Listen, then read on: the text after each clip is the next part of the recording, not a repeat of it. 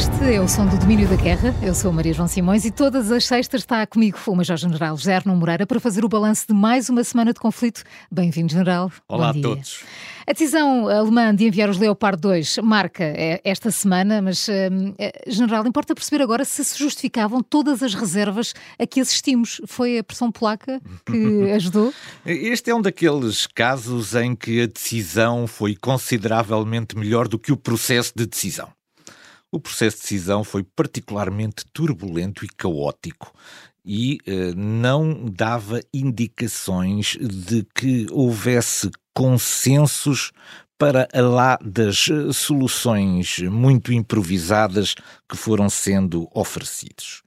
Era evidente para todos, pelo menos 15 dias ou 3 semanas antes de Ramstein, que a decisão não era de natureza operacional a, a, Alemanha está alinhada com os interesses da, da, da, Ucrânia e não tinha problema em enviar os seus carros de combate desde que tivesse o necessário conforto político. Portanto, esta era uma decisão que estava mais no domínio da política do que no domínio de natureza operacional. Ora, para obter um consenso de natureza política, nós temos que ter a tentação, eh, não podemos, eh, não podemos eh, ir ter a tentação de conseguir resolver isso através dos, das formas mais mediáticas de expressão das uhum. vontades. Uhum. Isto tem que ser resolvido nas chancelarias através de negociações que são longas, difíceis, complexas e que obrigam sempre a um conjunto de cedências de uma parte e de outra. Não foi esse o, o caminho, o, o, caminho escolhido. Eh, e, finalmente, eh, através deste tal eh, trabalho de bastidores, foi possível obter aquilo que nós poderíamos chamar o, o conforto alemão para a tomada da decisão. Este conforto alemão podia resultar de, dois, de, de, duas aproximações diferentes. A primeira era a concretização do verdadeiro eixo franco-alemão.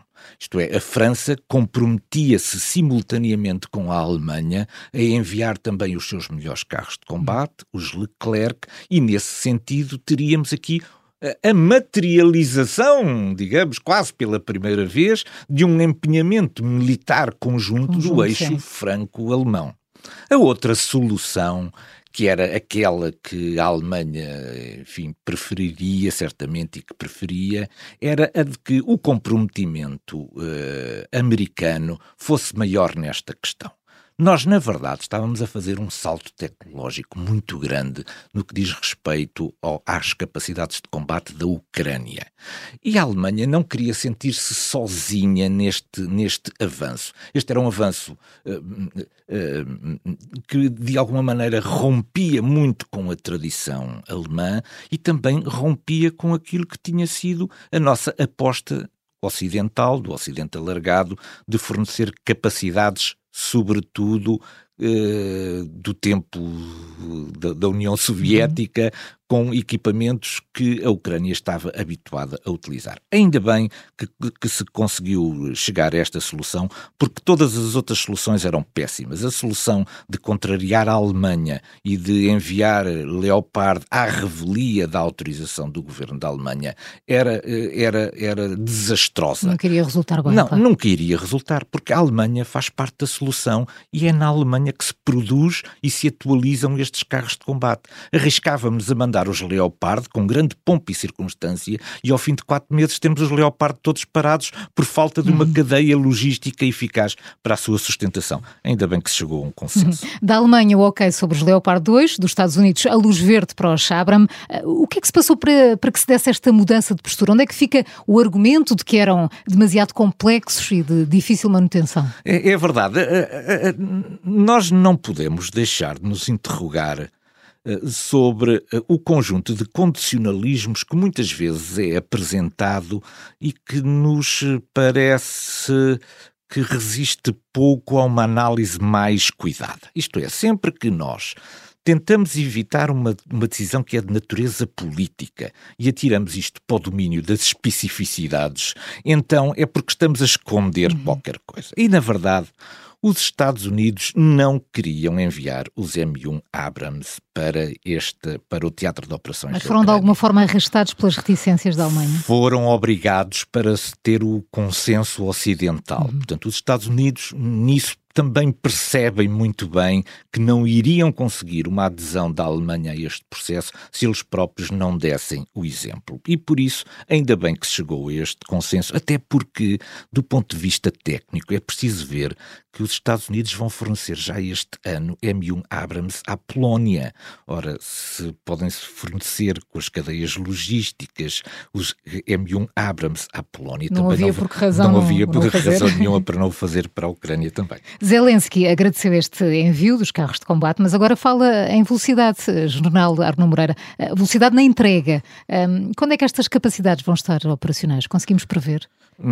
Pois eh, nós vamos eh, tendo sucessivas notícias sobre este, este tipo de, de, de, de, prontidão, mas a verdade é que também ainda nem todos os países fizeram as suas ofertas. Alguns prometeram, mas falta também concretizar as, quer, uh, quer as quantidades, mas sobretudo quais são os modelos, porque o Leopard 2 existe em várias versões. As mais difundidas na Europa são a A4, a A5 e a A6.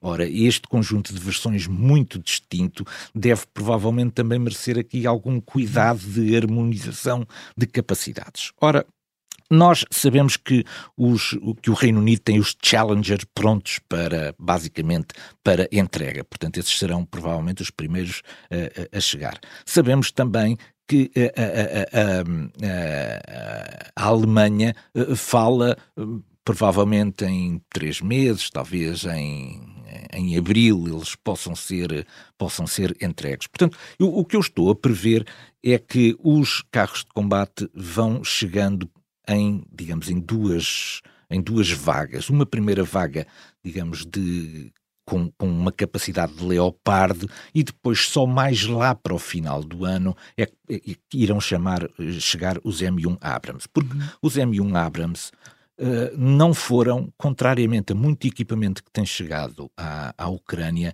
não foram retirados do efetivo das Forças Armadas norte-americanas através de uma decisão presidencial uh, do presidente Biden que atribui diretamente sem ter que consultar o Congresso. Ora, desta vez, o processo escolhido para os Abrams para irem para a, a Ucrânia foi a compra dos Abrams, uhum. através de um fundo especial que existe. Mas este fundo tem um conjunto de interações também com claro. o Congresso e, portanto, e também por isso estão processo, dependentes de outras Também este, este, este processo irá demorar. Portanto, é muito provável uhum. que a capacidade de Leopard chegue agora por volta da primavera à Ucrânia e que a capacidade Abrams só surja lá mais para o final do ano. Esta foi também uma semana marcada por várias demissões no governo e na administração da Ucrânia, depois de Zelensky dizer que ia acabar com a corrupção no país. Uh, general, porquê agora? Que resultados é que Zelensky espera disto? Isto foi uma, uma limpeza, foi. uma limpeza, uma limpeza histórica, épica, porque na verdade até, até ao dia de hoje, e não sabemos se isto não está Sim. para continuar, já foram uh, uh, 11 altos. Uh, 11 altas personalidades uhum. ligadas quer à administração central, ao governo, quer à própria Casa do Presidente da, da República, quer em administrações centrais, regionais, etc.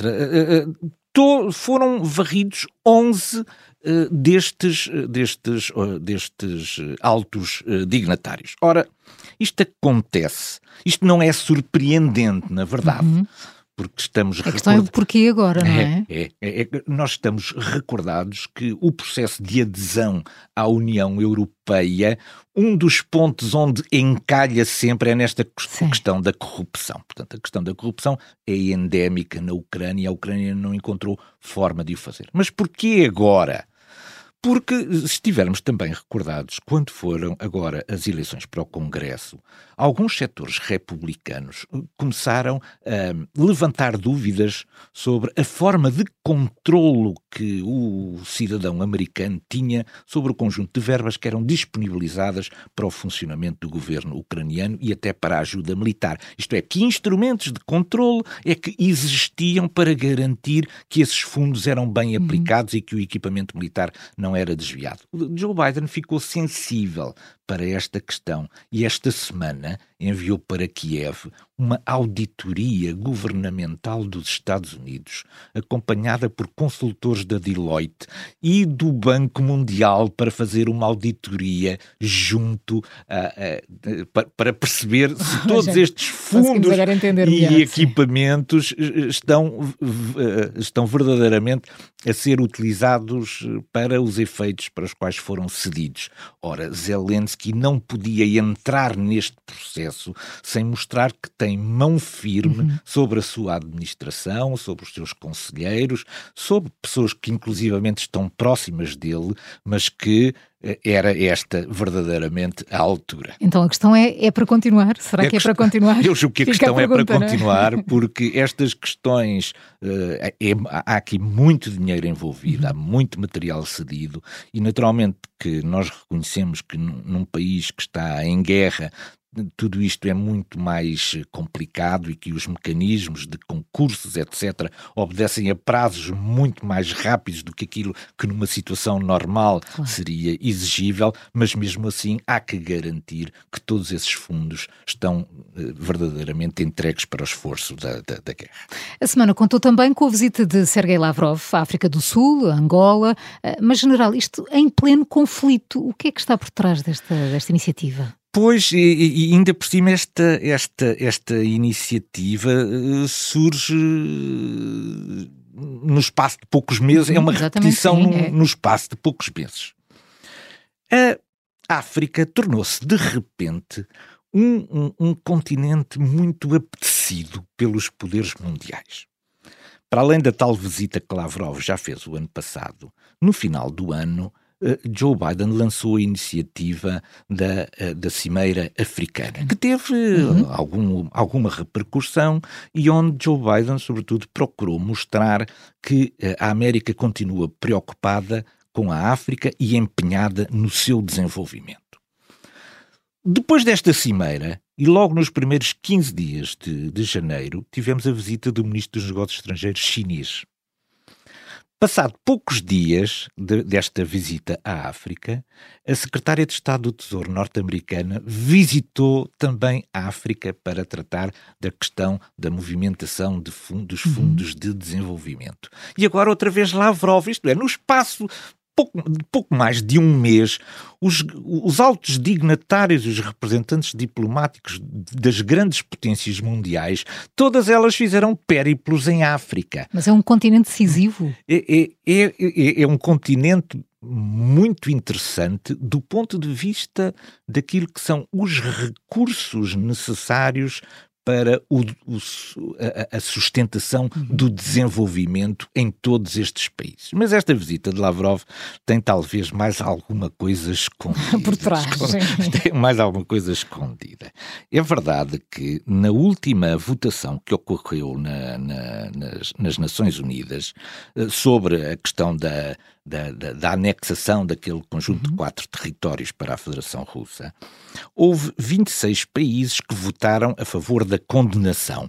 Mas houve 19 países que se abstiveram. Ora, é preciso continuar a garantir pelo menos esta essa, abstenção. Essa abstenção. Pelo menos a abstenção tem claro. que ser garantida. E, portanto, isto faz-se através de uma estratégia montada pela Federação Russa e que consiste basicamente no seguinte: primeiro, acirrar os ânimos uh, contra o Ocidente, que existem ainda, por causa dos, do, do, da, da, permanência secular da Europa em África, que existe ainda em muitas das lideranças uhum. africanas.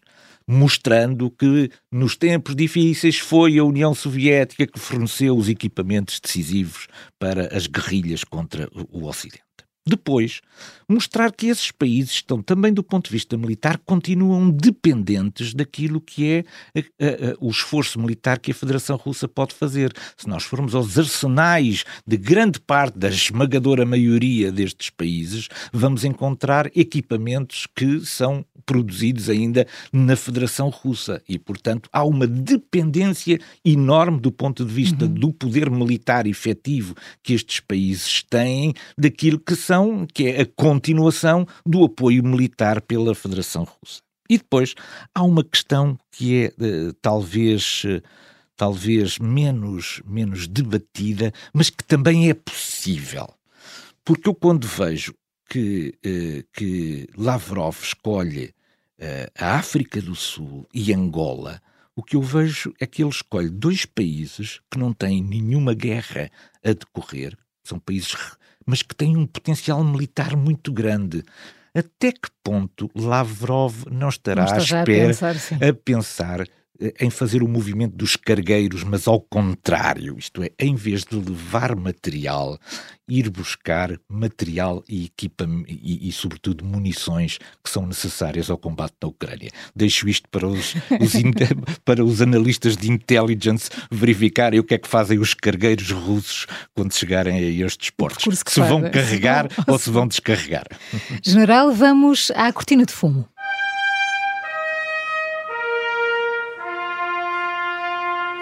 Na cortina de fumo desmontamos um mito, uma ação de propaganda, uma falsidade e, General Arno Moreira, esta semana escolhemos os serviços secretos externos da Federação Russa que acusam a Ucrânia de esconder equipamentos militares ocidentais nas uh, suas centrais nucleares. O que é que pretende obter com esta, esta insinuação? É, é, é, é, realmente muito estranho porque eh, nós temos assistido a um conjunto de mensagens passadas para o Ocidente que são facilmente desmontáveis. Esta era é, é, do ponto de vista de desmontar, esta até era relativamente fácil, porque, entretanto, a Agência Internacional de Energia Atómica tem neste momento já uma presença em todas as centrais nucleares ucranianas, pelo que o desmentido era muito fácil de fazer e, aliás, a Agência Internacional de, de Energia Atómica fê-lo muito rapidamente uhum. desmontando este mito. Mas talvez mais importante de, de, sobre a, a, a, quanto tempo tempo é que durou, é, é talvez a inten é percebermos a intenção. a intenção disto. A intenção é, é, é, é, digamos, dupla ou até tripla. É, dupla porque, por um lado, pretende, ao fazer esta equivalência de que as centrais nucleares ucranianas estão Uh, estão, uh, digamos, a esconder também equipamento muito avançado tecnológico do, do, dado pelo Ocidente, estão a tentar de alguma maneira fazer uma equivalência com o que se passa em Zaporizhia e, portanto, a normalizar Zaporizhia, dizendo que afinal esta questão dos armamentos e dos equipamentos militares armazenados em centrais também se passa na Ucrânia. Mas, do meu ponto de vista, vai mais longe do que isto e, e isso é que, para mim, é talvez mais preocupante. Ao falar numa certa militarização destas centrais nucleares, na verdade o que está a dizer é que elas se tornam alvos legítimos para ataques pelos seus mísseis de cruzeiro. E isto é que é preocupante. É dizer que esta, atacar estas centrais nucleares passa, passam a ser alvos legítimos pela militarização que a Ucrânia estaria a fazer delas. Ora, estas centrais nucleares não têm sido atacadas. O que tem sido atacadas são as centrais ou termoelétricas ou hidroelétricas ou as estações de distribuição, etc., porque são alvos que não oferecem um perigo para a população. Ora, a Ucrânia tem conseguido sobreviver com enormes cortes, enormes regimes de emergência, através da energia que é, que é ainda Uh, uh, um, que é ainda produzida nas centrais uhum. nucleares. Uhum. E, portanto, a, a, Federação Russa sente que nunca consegue atingir os níveis críticos suficientes apenas atacando as centrais uh, hidroelétricas e, e, termoelétricas. E, portanto, esta, esta questão de visualizar também como um alvo legítimo as centrais nucleares insere-se, do meu ponto de vista, desta estratégia geral de acabar com o sistema energético ucraniano. No domínio da guerra temos também um ponto de mira.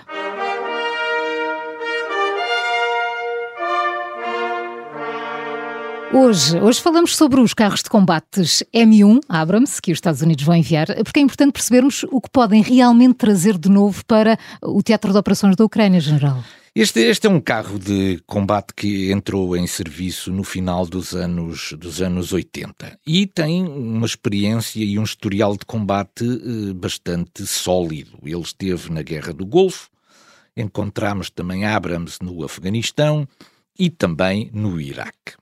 Ora, em, em 91, na, na Operação Desert Storm, os Estados Unidos enviaram, isto prevemos a, a, capacidade de projeção de poder militar dos Estados Unidos, enviaram 1848 carros de combate M1 Abrams. 1848 projetados para o, o, o território para a Operação Desert Storm. Ora, em 1878, carros de combate, nenhum foi destruído pelos, pelos T-72 iraquianos. Poucos foram atingidos e nenhum dos que foi atingido teve nenhuma baixa humana e, sobretudo, nenhum ficou fora de combate. Isso mostra isto, a resistência. Isto, isto, mostra a resistência de um modelo que era o modelo anterior, uhum. que era o modelo M1A1. Ora, parece que os Estados Unidos estão disponíveis para fornecer já a versão atualizada deste modelo, que é a versão M1A2. Os Estados Unidos têm desta versão, que é uma, uma, uma, versão relativamente recente, que está baseada num motor que é basicamente uma turbina de avião, têm eh, só no ativo 2.509 carros de combate destes e em depósito mais 3.700. Portanto, há aqui um enorme potencial de combate dos Estados Unidos que, sobretudo, não vai ser para já entregue. Eh, os Estados Unidos mandaram, pouco, mandaram fazer, construir, construir mais carros de combate. Portanto, os Estados Unidos, não obstante a sua relutância em, em, em, em acompanhar inicialmente a, a, Alemanha com os, com os Leopard e fornecendo os Abrams, têm aqui ainda um conjunto muito significativo de equipamento que podem, em caso de necessidade, vir a disponibilizar à Ucrânia. General Arno Moreira, muito obrigada por mais um domingo Foi um prazer. Até, Até sexta, bom fim de semana. Obrigado.